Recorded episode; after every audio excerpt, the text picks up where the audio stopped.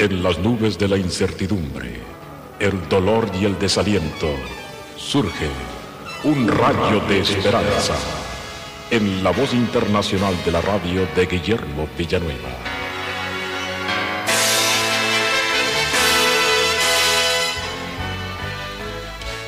Una estrella de plata colgada en el lugar del nacimiento de Jesús en Belén fue la causa de una guerra que involucró a cinco potencias mundiales, que duró tres años, que causó tres millones de víctimas y costó 1.500 millones de dólares. Se llamó la Guerra de Crimea, del año de 1853 a 1856. Los países involucrados fueron Rusia, Turquía, Francia, Gran Bretaña e Italia. Dos años después del fin de la guerra, se quitó permanentemente esta estrella de plata del lugar del nacimiento del Señor Jesús.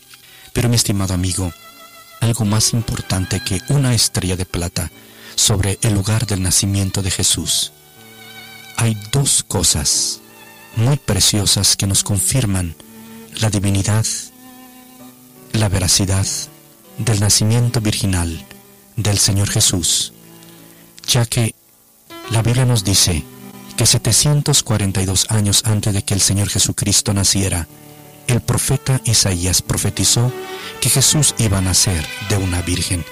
Y así les leemos nosotros en Isaías 7:14. He aquí que la virgen concebirá y dará a luz un hijo y llamará su nombre Emmanuel. 742 años después sucedió lo siguiente descrito en Mateo 1. El nacimiento de Jesucristo fue así estando desposado María su madre con José, antes que se juntasen, se halló que había concebido del Espíritu Santo. Y pensando José en esto, he aquí un ángel del Señor le apareció en sueños y le dijo, José, hijo de David, no temas recibir a María tu mujer, porque lo que en ella es engendrado del Espíritu Santo es. Entonces pasaron 742 años antes de que se cumpliese esta profecía. Qué maravilloso es comprender que tenemos un Dios verdadero que cumple sus promesas. Hay otra profecía también que se encuentra en Miqueas en su capítulo número 5, versículo 2. 710 años antes del nacimiento de Jesús, el profeta declara el lugar del nacimiento de Cristo. Así leemos en Miqueas 5, 2. Pero tú, Belén Efrata, pequeña para estar entre las familias de Judá, de ti me saldrá el que será Señor en Israel. Pasaron 710 años y ahora leemos en Mateo capítulo 2 versículo 1, cuando Jesús nació en Belén de Judea en días del rey Herodes. Se cumple también esta profecía de el lugar del nacimiento del Señor Jesús. Mi estimado amigo, el Señor Jesucristo es la verdad. El Señor no es mentira. Él habla verdad y es verdad.